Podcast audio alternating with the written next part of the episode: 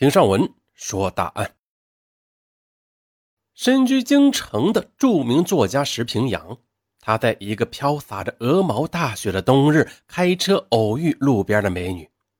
富有想象力的作家以为这是天赐良缘，岂料这段艳遇不但使他耗尽了百万的家产，而且呢，他婚外玩火，竟然玩出一对烫手的双胞胎女儿。在京城某报供职的石平阳，他曾出版过多部的长篇小说和文学著作。二零零三年。一部由他历时十五年精心创作的长篇小说出版后，多家影视机构就与之协商，将小说改编成电视剧。这一时间呢，石平阳的身价骤增，成了京城文坛上名声显赫的作家。沉浸在鲜花和掌声中的石平阳呢，他做梦也没有想到，一次大街上的艳遇，竟然会让春风得意的他掉进了一个桃色陷阱里边。那是二零零三年十二月十三日，天空飘洒着鹅毛大雪。石平阳傍晚下班时呢，就像往常一样驱车回家。但是，就当车开出东四环的时候啊，一个白衣女子在路边向他挥手，石平阳便把车停了下来。女孩趴在车窗上，她一脸焦急地说：“师傅，我有急事可以搭一段您的车吗？”当石平阳知道女孩要去的地方，哎，就在自己家附近时呢，他非常爽快的便推开了车门。女孩上车后，便脱下了捂在头上的帽子。石平阳，他惊异的发现，这女孩竟然是如此的靓丽。他半开玩笑，半认真的对女孩说：“你这么随便拦车，就不怕遇上坏人？”女孩她笑了笑：“坏人？你像吗？再说，咱俩谁是坏人还不一定呢。”在车上，女孩她掏出一张名片递给石平阳，石平阳呢也给女孩一张自己的名片。接过名片的瞬间呢，女孩惊讶的叫了起来：“哎呀，天哪！你是那个作家石平阳？”石平阳他笑着点了点头：“如假包换。”女孩她显得有些激动，一时间竟说不出话来。当车开到女孩要去的小区门口时呢，石平阳也记住了女孩的名字谢丽，天资礼品公司的销售部经理。一贯循规蹈矩的石平阳呢？他虽然结婚将近二十年了，可是呢，在那个晚上，他仿佛被什么东西刺激了一下，早已深藏在心底的那种激情开始悄悄骚动了。几天后，石平阳接到了谢丽的电话，他告诉石平阳想请他吃顿便饭。石平阳他很快的就开着车赶到了他约好的一家西餐厅里。那天。谢丽她愈发的显得楚楚动人。谢丽告诉石平阳，自己是西安人，两年前因为和男朋友吵架闹翻了，一气之下瞒着家里人，偷偷的来到京城打工了。两年来呢，谢丽先是在一家房地产公司做售楼小姐，后来呢又转行做礼品销售。谢丽说，做礼品这一行啊，竞争也很大。言语之中表达了一个弱女子希望得到石平阳帮助的意思。早已神魂颠倒的石平阳哪有不答应之理呀？那次见面之后，谢丽便寻找各种借口给石平阳打电话。没事的时候呢，两个人也经常用手机短信聊天，有时候一聊就是聊半天。他们的短信内容呢，也是越来越暧昧，而石平阳的幸福感也是越来越强烈。他还时常的暗暗庆幸，老天真是有眼，送来了一个如此丽人，让他也能像年轻人一样浪漫一番。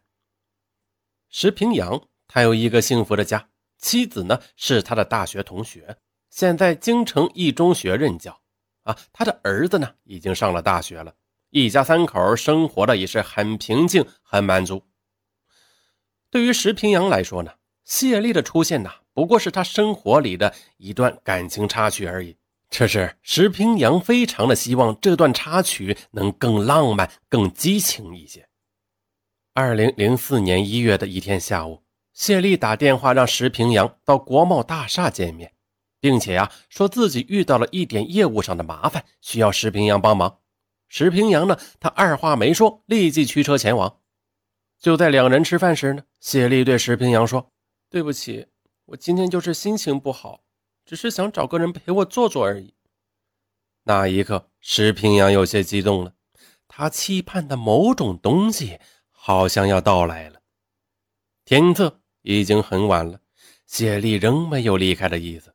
这时候呢，石平阳说要送她回家。谢丽她摇了摇头：“我不想一个人就这么早回去。嗯，如果你不介意，咱们找个清静点的地方坐会儿再。”石平阳他说出了好几个地方，谢丽呀都不想去。最后，石平阳开着车离开了喧嚣的闹市，把谢丽带到了一处陈旧的小区三号楼的一间房子里。石平阳解释说：“啊。”这是单位里啊，原来分给我的房子。买了新房子以后就没有人住了，我偶尔呢在这里住两天。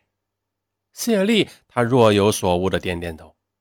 也许呢是因为看到屋子太脏了，谢丽便开始收拾屋子。突然，她看见书桌上摆着一堆获奖证书和奖杯。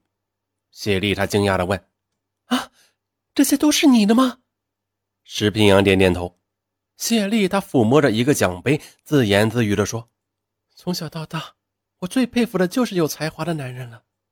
从我懂得恋爱的时候起，我我就非常希望找到一个才华横溢的男人。”说着，他用火辣辣的眼睛望着石平阳。石平阳呢，他自然是顺水推舟的搂住了他。此时呢，一万字又消失了。哎，这个写小说啊，哎，改天上文呢，写一个一百万字的小说啊，用两天就把它写完，实际字数只有一万，其他的全部省略。自从有了那层关系以后，两个人就有了名正言顺的约会借口了。石平阳呢，非常喜欢跟谢丽在一起。那所有在石平阳看起来毫无生气的东西呢，在谢丽的手里都会变得充满情趣。每次约会呢，谢丽都要选择非常有情调的饭店，先购物，再然后呢，当然去石平阳的家中去缠绵一番了。经常这样的高档消费啊，石平阳非但没有觉得浪费，反而觉得谢丽是个有品位、也敢追求浪漫生活的女人。石平阳，他也非常愿意为谢丽花钱。虽然对于仅靠工资和稿费生活的石平阳来说，承担这样奢侈的消费已经有些力不从心了，但是在谢丽面前呢，石平阳他从来都不退缩的。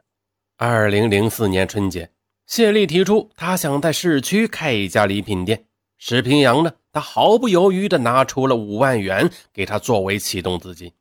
随后不久，谢丽又提出想在北京买套房子。那在京城买房子可并不是一个小数目呀。这下石平阳有些为难了。看出了他的犹豫，谢丽说：“你放心，只要付了首期，其他的钱由我来自己付。”石平阳啊，他实在是不忍心让心爱的女孩失望，于是呢，他东拼西凑的交了首期房款十万元。